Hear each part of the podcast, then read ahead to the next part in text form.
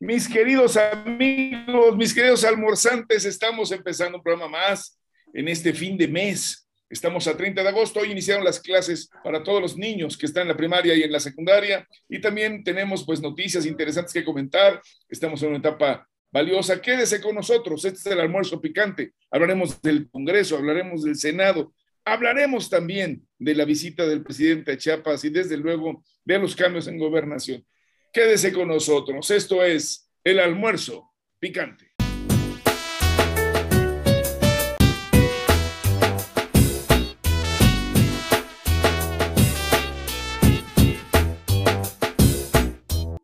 Y bueno, aquí estamos con mis queridos amigos almorzantes, nuestros distinguidos colaboradores.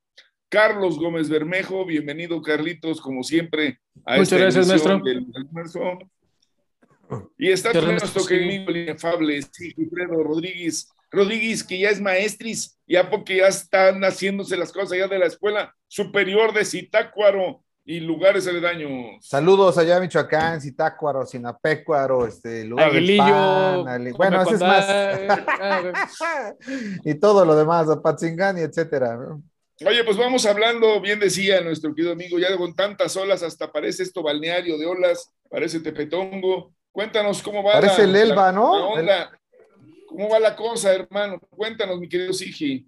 Bueno, pues estamos entrando precisamente, Ulises, en la tercera ola. Bueno, estamos más bien saliendo de la tercera ola. Yo creo que puede ser un tanto polémico lo que, lo que, este, lo que vamos a anunciar. Sin embargo, este, pues ya en la Ciudad de México sí llevamos ya cuatro semanas a la baja. La vacunación ha sido sistemática, se han agregado nuevas marcas. Y eso que ha estado farmacéuticas. Sí. El cielo nublado. Ese Nora, ¿no? Tuvimos un huracán también. dos. Dos, tienes razón, Carlos, tienes mucha razón. Y se degradaron, ¿no? Ambos. Este, seguramente tuvieron miedo al regreso a clases, doctor Lara, este, Carlos, seguramente les, les dio pánico, pavor. Vamos a mostrar muy brevemente la gráfica, si me lo permiten, para ilustrar solamente que, a diferencia, un dato curioso que quiero resaltar muy, muy rápido, que el primero de los, eh, este, de estos datos es que voy a compartirla, si me permiten, un momento. Tenga la bondad. Tenga la bondad, buen hombre. por favor. Tenga la bondad. tenga la, tenga la bondad, buen hombre, pero ahí va. Ah, ahí lo tienen, ahí lo tienen. Primero, el primer caso, que es el de la, la República Mexicana. Si se dan cuenta, la tercera ola sí fue mayor bastante mayor que la segunda, primera, segunda, tercera. Ahora observen lo que sucedió y el comportamiento distinto para el caso de la Ciudad de México. Esto puede tener varias explicaciones, por supuesto, pero creo que esencialmente pues, tuvo que ver con la vacunación, la forma en que lo hicieron y su distribución. Vean la diferencia, sobre todo en el caso de, la, de, esta, de esta tercera ola, en realidad en la Ciudad de México no aparece una primera ola, ¿no? Si hay una especie de meseta y después se dispara hacia, hacia los meses de enero, febrero. Y esta tercera ola que pegó muy fuerte, en el caso de la Ciudad de México es mucho más pequeña. Ahora bien, otro dato interesante en este sentido es que llevamos todas estas semanas ya, una, dos, tres, cuatro, como verán, con una pendiente bastante inclinada. Esto no es para echar las campanas al vuelo, ya saben, eh, esto siempre puede volver, de repente se aloca el virus, las diferentes variables, etcétera, etcétera. El regreso a clases, que ya lo vamos a ir comentando también, por lo menos de pasadita, pero así es como está la cosa, doctor Lara, Carlos Gómez. Ahí la llevamos, en las olas. Bueno, pues seguimos, seguimos en la expectativa de que había que decirlo, la vacunación ha funcionado para que las personas que se han contagiado pues entren en una eh, situación posible de riesgo, pero con menos gravedad, con menos letalidad. Y bueno, pues ya están vacunándose también a los más chavos. algunos de mis alumnos ya refieren por lo menos haber recibido una parte y otros que todavía faltan. Coyoacán no ha terminado y algunas otras, aunque Xochimilco y otras más ya se han vacunado. Así que bueno, pues estamos en la idea de que tal vez empiece a cumplir lo que en algún momento se aspiraba a esta inmunidad de rebaño. es decir, que podamos tal vez muchos tener la posibilidad de contagio con todo y vacunación, pero con menos probabilidades de que pueda ser grave. ¿O cómo ves, mi querido Carlitos? Vamos, sí, en, realidad es ese. Vamos, el día de hoy en la mañana, en la, mañanera vimos algunos enlaces con algunos este, jefes de algunos gobernantes de los estados, ¿no? Dando parte de, de, este, de, cómo estaban regresando las clases, ¿no? Obviamente las carencias que se padecen en el sistema de, educación básica, los hemos mencionado aquí, las conocemos, no las estamos negando, ¿no? Ni, ni, se pretende tapar el con un dedo. Hay muchas carencias y está trabajando con lo que hay, ¿no? En ese sentido también se plantea que era necesario para la, para la sanidad mental de los chicos y de, la, de, los, de, los niños, de los jóvenes, el regresar a clases y la convivencia social que significa entonces el, el, hacer comunidad y todo esto, vamos, es una decisión complicada, sí, sí la es, eh, este, la idea es obviamente tener un monitoreo este, bien, ¿no? Este, darle seguimiento a, a, este tipo de situaciones, ¿no? Y es un fenómeno que se empezó a, realizar, vamos, me, entero por mis familiares en Mexicali que, eh, que una chica de 13 años, más sus familiares de 13 años metieron un amparo para que esta niña fuera vacunada y sí, se aceptó, ganaron el amparo, en, por lo menos en Mexicali, se ganó el amparo y la niña de 13 años fue vacunada, por, para, fue inmunizada contra el COVID. Sin embargo, la misma situación en, en Nayarit, eh, hoy me entero de que no fue, no fue aceptada en Nayarit, eh, a diferencia de la chica, de la niña en Mexicali, eh, con el argumento en Nayarit de que la niña no presentaba comorbilidades, este, dado a entender que tal vez la niña en Mexicali sí, ¿no? Dado que la madre había argumentado que gozaba de cabal salud, la niña Nayarit, y es por eso que en el caso de Nayarit no, no, no se confirmó el amparo, no se obligó a la autoridad a inmunizar a esta niña caso distinto Mexicali. Sin embargo, vamos, van dos, ¿no? que por ahí hayan este, en los archivos de algunos juzgados casos más, casos menos, pero vamos, por ahí se va una tendencia en esta situación de que hasta ahorita no hemos tenido una noticia por parte del subsecretario de Salud, Hugo López Gatel, para inmunizar a los menores de 18 años, pese a que ya que tienen las vacunas autorizadas y hay padres que están tomando la iniciativa y están metiéndose el amparo de la justicia federal, argumentando, vamos, vamos a ver cómo camina esto. Hay que decir, Carlos, general, habría que decirlo en este día en donde la mayor parte de los chicos se presentaban a muy temprano, no hubo resistencia, ya estaban saliendo sin mayor conflicto y creo que en general con un buen ánimo de compartir, convivir y estar en esa disposición. Pero sobre el tema del amparo me comentabas, sí, sobre todo en relación a que no existían todavía elementos ya comprobados de que se contara con una vacuna eficiente para menores de edad, cosa que ahora Carlos dice que sí. Coméntanos brevemente, amigo. No, no, no hay, no hay error, Ulises. Este, está, cuadra perfectamente todo, todo el asunto. Fíjate que por los datos que tenemos, no hay ninguna vacuna autorizada por COFEPRIS para menores de 18 años en México. Ninguna de las que tenemos tiene, es para menores de 18 años, por eso tuvo que haber un amparo, una, una situación de excepción de este caso. Y en el mundo, que yo sepa, no hay ninguna para menor de 12 años. Entonces aquí a lo mejor la, la diferencia también pudo estribar entre Mexicali y Nayarit con respecto a la edad. Si tenía 12 una y 13 la otra, pues la de 13 sí recibió la vacuna. Por ahí puede ser más o menos. ¿No? Porque pues, tendría bases las cosas. Para no quedarnos en más debate, pues yo preferiría que ahora dejáramos este tema. Creo que ahí va con todo, aunque pueda haber controversias, pero también hoy, digamos, había, habría cosas que comentar. El pasado viernes nos enteramos de que se realizó el cambio de estafeta en la Secretaría de Gobernación. Salió la doctora Sánchez Cordero del encargo para ocupar de nuevo su curul en el Senado. Esto llevó a especulaciones sobre cuál iba a ser su función y si pensaba, digamos, llegar para eh, generar una nueva mayoría, en fin, otras cosas que prefería sus comentarios. Y también llega en su lugar, pues el que hasta hace unas horas era secretario, digo, gobernador del estado de Tabasco, Augusto, y que pues tiene una presencia importante para este tipo de efectos y se ha hablado de la confianza que le confiere el presidente, porque además del paisanaje los unen pues una serie de objetivos y proyectos comunes y además en su lugar se propone que llegue eh, Ojeda, quien fuera en su momento pues uno de los candidatos también de Andrés Manuel cuando estaba todavía en la jefatura de gobierno y que no pudo alcanzar la magistratura de esa entidad.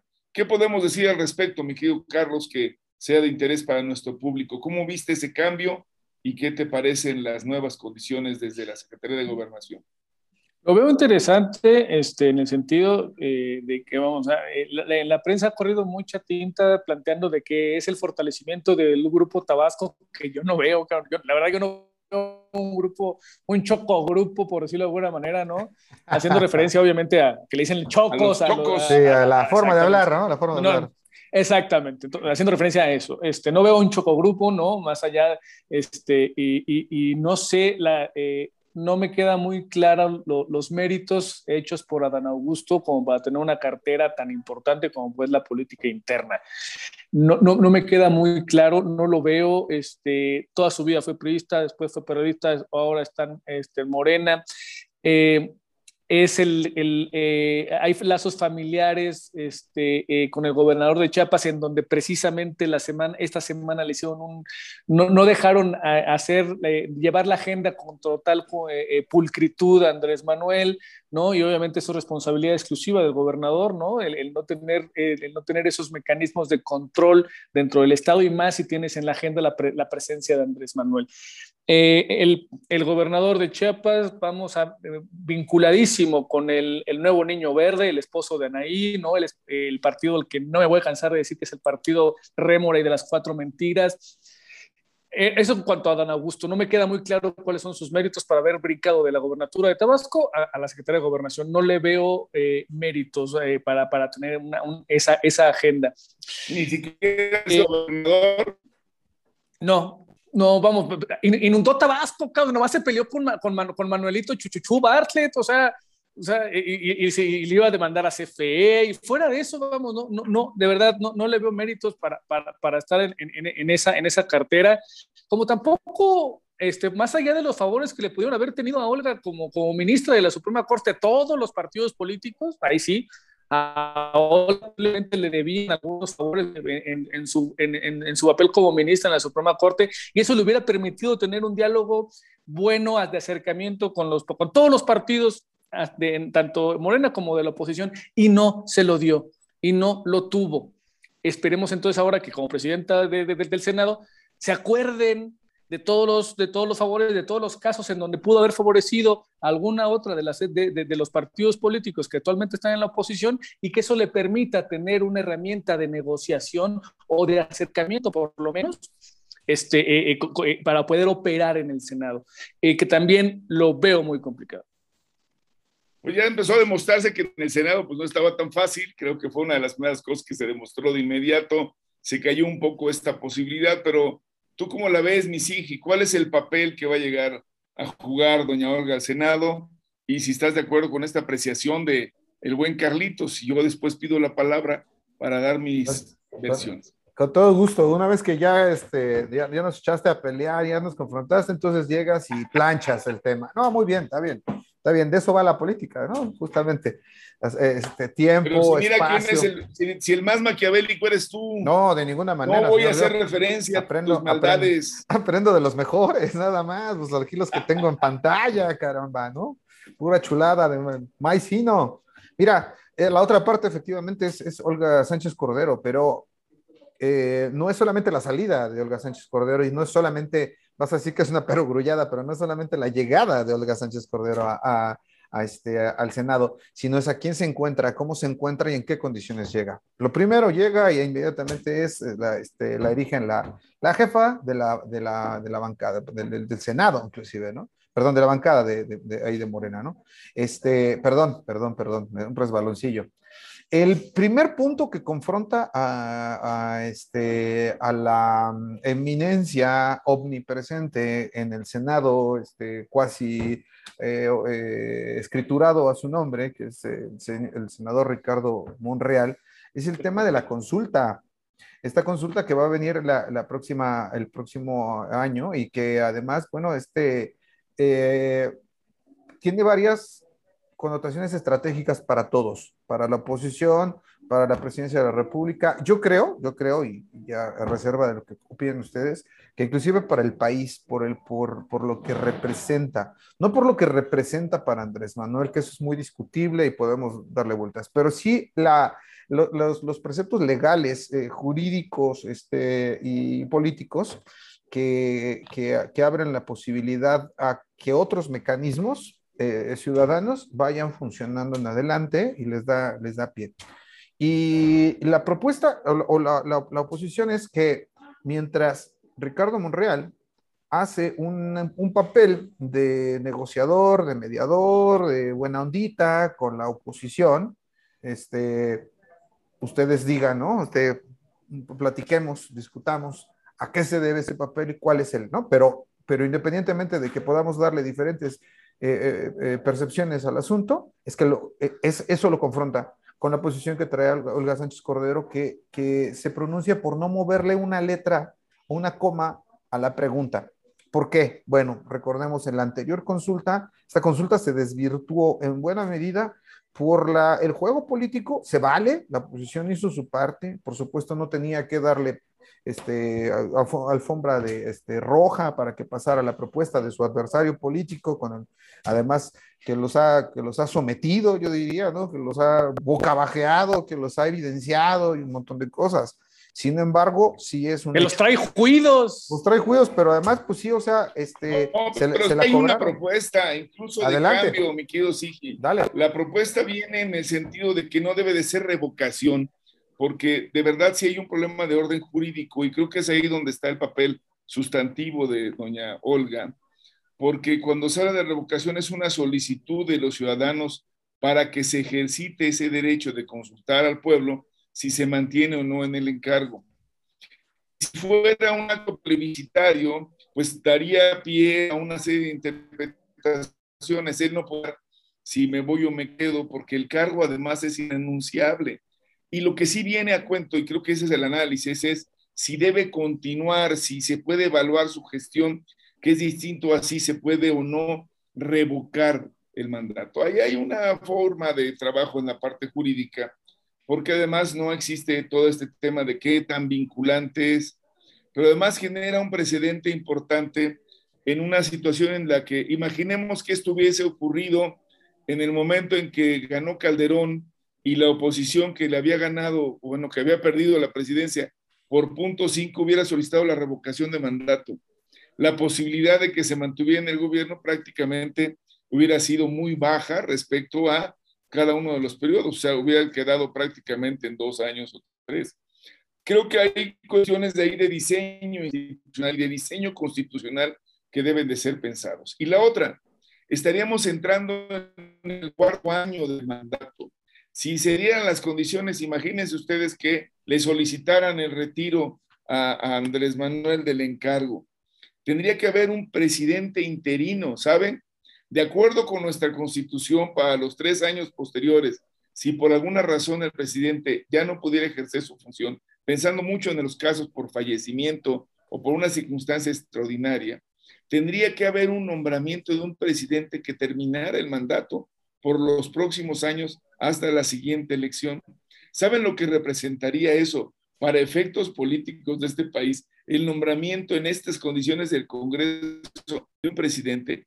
Creo que está habiendo una revaloración, esa es mi interpretación, de en donde una cosa es evaluar la continuidad de un tipo de política, incluso de una tarea de esa naturaleza, con el problema del diseño institucional que nos puede representar dejar de tener un presidente en una sociedad donde además la figura presidencial, con todo lo que digamos, sigue siendo una figura de gran peso respecto a los otros dos poderes. Y por otro lado, coincido que ha generado sin duda una cuña por sí misma respecto al trabajo y la labor que venía ejerciendo el eh, senador Ricardo Monreal, quien se había erigido en buena medida como el que platicaba o el único que tenía pues esta suerte de de interlocución exclusiva con Chong, que venía representando al PRI, con el propio representante de, de bueno, con todos, ¿no? Con Mancera, con, con Movimiento Ciudadano, etcétera. Y creo que esto había que darle también el valor político para la siguiente etapa, era muy importante que hubiera, pues por lo menos un juego de equilibrios que no, que no resultaba sencillo. Y por lo que hace a lo que dijo Carlos, que no te atreviste a decírselo, pero, pero yo sí le quiero comentar, que todo mundo considera que la, tal vez la parte de los méritos que ha referido Carlos, que si fuera así, tendríamos que tener un listado de quién puede ser secretario de gobernación y bajo qué rasgos. Una cosa es la parte de lo que deseamos. Debería de ser alguien que genere, que haga acuerdos, que construya. Y algunos están diciendo que va a ser el del, el del mandato y de la fuerza. Y esto creo que hay que revisarlo también a la luz de cómo se va a actuar. Se necesitan acuerdos con los gobernadores en un momento en el que vienen la elección de las cinco más importantes. No, bueno, más importante, no quiero mencionar que que las otras han sido importantes, las elecciones de gobernadores, pero vienen elecciones de gobernadores muy importantes el próximo año y luego el año final, la del Estado de México. Este año que viene están Oaxaca, Tamaulipas, el Estado del Hidalgo, que son tres bastiones importantes de trabajo, Quintana Roo y Aguascalientes. Y el siguiente año el Estado de México. ¿Qué ejercicio más importante tendrías aquí? Pues alguien que pueda romper con estas estructuras de gobiernos caciques, sobre todo en esos espacios. Mucho menos en Oaxaca, donde se ve que se ha platicado mucho, pero sí en Tamaulipas, sí en Hidalgo, y por qué no decirlo, sí en Durango, que se ha puesto la cosa complicada, y Quintana Roo, que tiene otra dimensión. No, y el Estado de México, que tiene la mayor cantidad de votos. Es armar una, una estrategia y un tablero que te coloque en una posición, y coincido ahí sí contigo, mi querido Sigi, para el corto, pero sobre todo el mediano plazo. O sea, para este periodo inicial de coyuntura, pero sobre todo para el 2024. Carlitos, tu opinión. No se te oye, mano, no quieres hablar también. Pues ya me vapuleaste, sí, me, me, me queda siguiendo. Me, queda, me, me, sigue, me, sigue quedando claro que yo aquí, aquí, soy la oposición. Ah, cálmate. tírate los, cálmate, tírate los vidrios. Vale, pero, ok, no existe la CONAGO, por así que digas que Adán tenía un papel preponderante, que aglutinaba, que esto, que el otro. la verdad no lo vi. La verdad no vi un papel protagónico de Adán en, en, ninguna este, iniciativa. Este, Oye, ¿no? Nada más también se le inundó cuando fue presidente municipal de Villahermosa. Ese es el punto, o sea, se o sea de centro, de centro, porque no es municipio. Sí, de, acuerdo, de acuerdo. ¿Podemos decirle el secretario o el gobernador Bauman? Porque es líquido. Pa, pa, pasado por agua. pasado por agua. Bueno, pues ahí están nuestras opiniones así muy rápido. Y ahora para, para pasar al tiempo, ponle tiempo, mi querido sí, porque ya se nos están agotando los minutos. No, no, tenemos. ahí vamos bien, vamos bien. Bueno, pues es el siguiente tema, compañero. El pasado viernes también el presidente de la República asistió a una reunión en Chiapas relacionada más ni menos con el tema de los sismos y los apoyos que habían recibido los ciudadanos que fueron pues desafortunadamente damnificados de este terrible evento. En ese espacio, cuando se fueron citados, hubo una manifestación importante de miembros del magisterio, dicho por ellos, de la Coordinadora Nacional de Trabajadores de la Educación, que le impidieron el paso. Andrés Manuel dijo, los entiendo porque yo también en su momento hice esta actividad, pero para muchos fue algo por completamente fuera de orden, inusitado y acabó empezando la, la mañanera sin Andrés por motivo de una protesta. ¿Qué opinión te merece, mi querido Sigi? Tú que tienes sangre de magisterio, digo, no, no, no, sé que porque estás... no, pero sí sé, no, pero no sangre de magisterio, pero sí, sí estoy en el magisterio y sí sé Estás más en, o menos. en el CENTE, no te hagas. He tenido pero varias... sí, pero sí tomaba carreteras y bloqueaba. Estoy, pero estoy, bueno, el, el universo sí, pero pero es, sí estoy, sí formo parte del CENTE, hay que decirlo, ¿no? Sí, a fuerza de la sección 60, inclusive por parte del, del, Politécnico, y sí sé más o menos, pues, cómo se mueven las cosas y cómo está el tema sindical eh, en este programa y en el análisis cotidiano entre todo, todo el equipo, el grupo de amigos que somos, pues, tú lo sabes muy bien, doctor Lara, pues hemos seguido este, constantemente la actividad de, la, lucha magisterial, pero también de la contralucha magisterial que se da. Tú sabes que hay una, pues es, un universo por sí solo y es sumamente complejo las correlaciones. Hay, gente del, del, CENTE bastante izquierda, hay gente de la coordinadora, inclusive que está muy cercana al PRI y a otras corrientes, etcétera. Sumamente complejo definirlo. Pero en este caso, yo creo que con lo que me querría quedar, si me permites eh, tener a bien, es el tema de la política. Eh, y desde el caso de la investidura presidencial. Y, de, y, Andrés Manuel puede, puede ser de tu, muy de tu agrado, puede ser de todos tus odios, lo que tú quieras, pero hay que reconocerle el oficio político del hombre, de verdad, el aplomo. O sea, decir, pues aquí nos sentamos, ustedes échenle, bloqueen, ¿no? O sea, quémense, este, yo les escucho y les voy a decir que no me voy a dejar chantajear. En fin, mm, podemos hacer muchos escenarios de qué hubiera pasado con Calderón, qué hubiera pasado en, eh, eh, digo, además, que no hubiera llegado a pasar, ¿no? Porque tenían un, aparato impresionante, diría un jugador de ascendencia brasileña. Bueno, era, era, era, ni más ni menos que enfrente del, del, del campamento militar, ¿no? De la, ¿Cómo se dice? No se dice campamento. Sí, de la base, ¿no? La base militar. Sí. El o el destacamento, ¿no? Que al final es, donde, es donde Andrés Manuel está haciendo todas sus conferencias de prensa, ¿no? En, en toda la zona militar. La zona militar, exactamente. Sí. hay que reconocerles también, pues, el, el, arrojo de los compañeros ahí este, del, del, este, del magisterio pero sí me parece que fue un buen ejercicio de política, de la política, de la política no, no formal, pues, ¿no? De la, no de la partidaria, no de la de las cámaras, sino la política, la real politic, ¿no? Ahí se dio justamente entre un suru blanco o por los, por, de una camioneta blanca, perdón, los vidrios este, apenas bajaditos de una camioneta y les hace las propuestas, desde ahí les contesta y les dice que no. Entonces, eh, sí cabe la pena eh, eh, mencionar la diferencia de política que se está haciendo pueda, insisto, gustarte o odiar a Andrés Manuel. Hay una, una enorme diferencia. ¿no? Mi Carlos, ¿cómo la viste, manito? lo, lo, dije en, la intervención pasada en el sentido de, de, dónde está pues lo, no, habíamos estado. sí, de acuerdo. ¿Dónde, está el gobernador de dónde está el gobernador de Chiapas? ¿no? Al final de cuentas que llegó al acuerdo con la gente fue él el que llegó y el que pactó con la gente, básicamente lo que pactaron fueron plazas y lana, que es a lo que a la gente le está tirando siempre, ¿no? Eso lo pactó él. Y él estaba, él estaba escondidito en, eh, dentro de las murallas de, la zona militar, esperando a que llegara Andrés Manuel. Al final de cuentas, la gente la agarró contra Andrés Manuel. Obviamente llama más la atención y todo la, todos los focos iban a estar de, que la camioneta no llegó, ¿no? Pero al final de cuentas, quien pactó con ellos y quien les les prometió fue el gobernador fue gobernador de Chiapas, ¿no? O sea, ahí es en donde dices, bueno, que, que, que, pague el de atrás, cabrón, ¿no? O sea, e, es ahí donde digo que no sé, no entiendo qué demonios hace eh, Morena en ah, alianza con estas basuras. Exactamente. No sé qué, no sé qué hace eh, Morena aliado con estas basuras con estas basuras que ni reciclables son, que ni orgánicas son, ni ecológicas son estas basuras, ¿no? O sea, no entiendo qué hace Morena con esta gente. Carlos trae su agenda anti, anti PBB, efectivamente, y qué bueno, qué bueno, respaldo, está bien.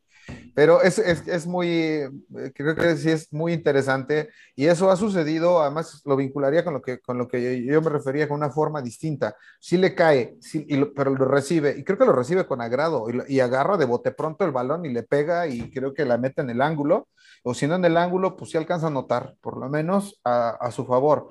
Esto, ¿cuáles son las fuerzas eh, históricas, este, tradicionales de estos movimientos magisteriales con los cuales se, llegó a cancelar la posibilidad de negociación? Es decir, era pues prácticamente eso, un secuestro. Y quien era secuestrado en una situación así, de encontrarte más, ay, solito, y aquí entre todos los maestros, y que son bien violentos y todo lo demás, pues lo que sucedía era que tenías que, ceder todo lo que pudieras. Y creo que inclusive el gobernador del Verde Ecologista, sin defenderlo, Carlos, ¿eh? por supuesto, pero creo que también es una parte, es el miedo de lo que le pueden hacer cotidianamente los de la, los del este, el, magisterio y los movimientos. Y en ese sentido, entonces, pues creo que es un doble acierto del presidente. Pues que ya, es que ya lo han hecho, ya lo han hecho, vamos, a el caso de, de, de, tu, de, tu, patria chica, Michoacán. Que, tiene que ver Michoacán, Guerrero, Chiapas, Tabasco, ¿no? Ah, acabas, acabas, de decirlo, acabas de decirlo muy concreto.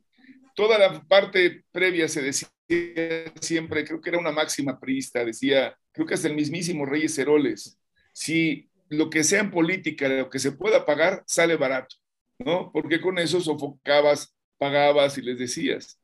Pero ¿qué genera? Pues a la vuelta una práctica de este intercambio que presiona por plazas, por dinero, por cualquier cosa, y entonces yo busco.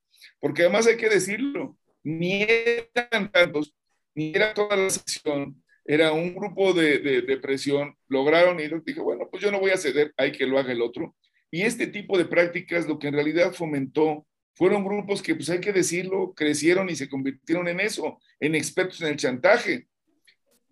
Los, los antorchos, los grupos que se dedicaron en buena medida también a la invasión en otros lugares. Algunos retomaron nombres que habían sido, digamos, de, de prosapia, como la UOCEM, para convertirse en grupos de presión en otros lados centrales que parecían de trabajadores o de campesinos, se volvieron grupos de presión. Y dentro de algunos organismos sindicales aparecieron estas figuras y sigue habiendo una cultura que trata de buscar en el espacio de la política beneficios, prebendas a partir de la presión. Y bueno, pues creo que con eso salió bien, pero no siempre se logra. Y ahí lo agarro y lo engarzo ya que estamos en poco tiempo ¿Cómo veo lo que pasó hoy en el Congreso?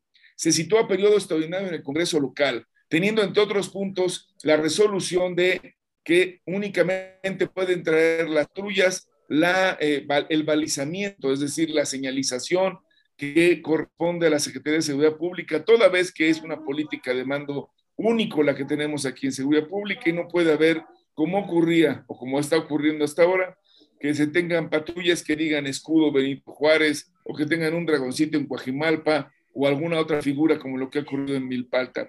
Y esto provocó la molestia de los, de los delegados, los alcaldes electos, particularmente los que se han llamado la Unión de Alcaldes que son opositores al gobierno, o que provienen de partidos que no son del gobierno. De, suena, suena, suena, a cártel, que se tienen como nombre de cártel. Sí, porque es la unión, pero bueno, por ahí va. Y entre los incidentes, pues hubo ahí jaloneos y alguien salió lastimada, se dice que es la, la señora Lía Limón, eh, alcaldesa electa de Álvaro Obregón. Rápidamente, ¿qué opinión te merece, Misiki? Y enseguida con Carlitos bueno, pues muy rápidamente para este, entrar en polémica y debate con Carlos, porque este, esta parte se va a poner este, sabrosa. No, mano, ya habla. el caso, de, el, caso de, la, de la disparidad que hay entre una alianza tan dispareja como esta, yo diría que tuvo, tuvo que ver con el, el, desenlace, es decir, que se haya presentado un desaguisado que yo creo que ni siquiera los mismos alcaldes lo traían en, la, mira, los alcaldes estos electos. Eh, ya lo mencionaste tú, el, en realidad es un tema que no es, eh, ¿cómo decirlo?, justiciable, es exigible por parte de ellos. Este, estaban haciendo un tour de force, necesariamente. Eh, ¿Será moral o no será moral? ¿Será utilizado políticamente o no? Olvídenlo, o, yo, yo les pediría espacio para verlo en ese nivel y en el, nivel exclusivo que tú dijiste de, este, eh, jurídico, no tiene lugar lo que están diciendo. Eh, luego viene una, un, caldo de cultivo extraño donde llega gente de Cuauhtémoc, en donde ha habido, en donde la oposición... Han sido, Gutiérrez de la Torre? Por ejemplo. O de la, alcaldía. Y sí, de que son barrios de la, de la zona, ¿no? Dos barrios, ¿no? la mamá y la hija.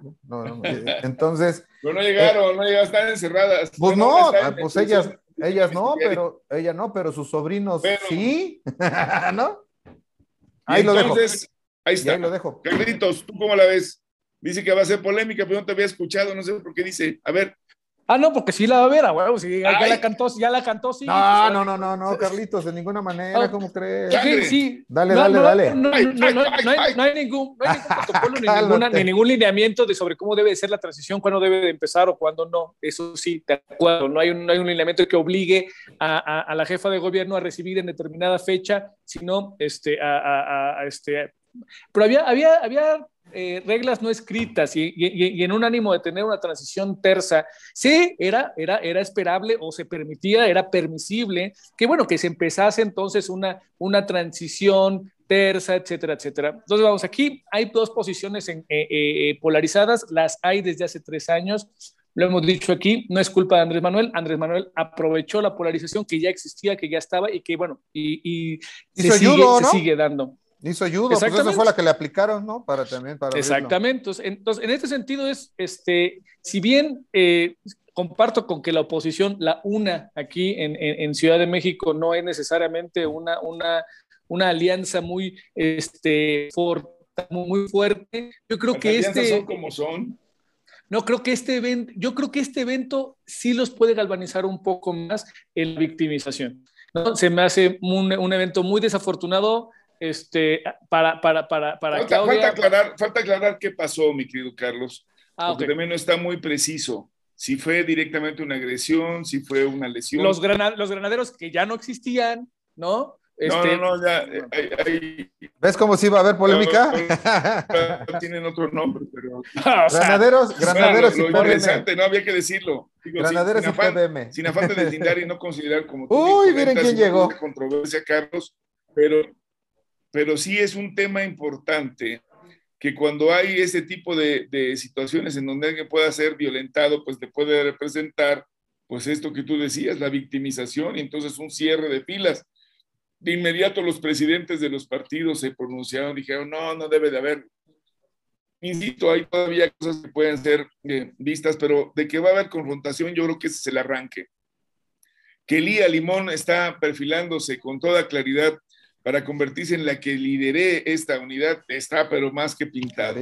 Que tiene más arranque y más fuerza que los compañeros del PAN que tradicionalmente habían venido generando esta suerte de presencia política, ¿no? Me refiero a Romero, a Tabe y a todos ellos, les ganó. Y cae, y, cae mejor, ¿no? ah, no, no, no, perdón. Y, cae, mejor que Tabe, que Romero, que todos estos que están súper quemados, cabrón. Se cae mucho mejor la liga. Pues es mujer y además es entrona, y entonces, bueno, pues ahí está la figura hubo una reunión con los diputados, quienes pidieron la fuerza pública, como lo hemos sabido en estos casos, pues es ni más ni menos que la propia Cámara, la, el Congreso y la presidencia la tienen los, los mismísimos panistas. Así que bueno, ahí hay un galimatías.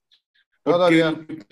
estar presentes en las presente en las escaleras para hacer una conferencia de prensa y exigir que no se cambiara de último momento esta idea de la nomenclatura, porque con ello, pues hay que decirlo también, han hecho publicidad, Sigifredo la conoce bien porque vive en la Benito Juárez, tú la conoces bien porque también sabes, y ahí está ¿Por qué ha dormido en los separos muchas veces o por qué eso, Porque además los vehículos son de la Secretaría de Seguridad. Los conozco por dentro, ¿no? Pero le ponen el logo que dice Benito Juárez y dices, no, mamut, pero bueno, ellos hacen lo necesario y dicen, no, es nuestro, nos lo quieren quitar, que es publicidad, es caravana con sombrero ajeno.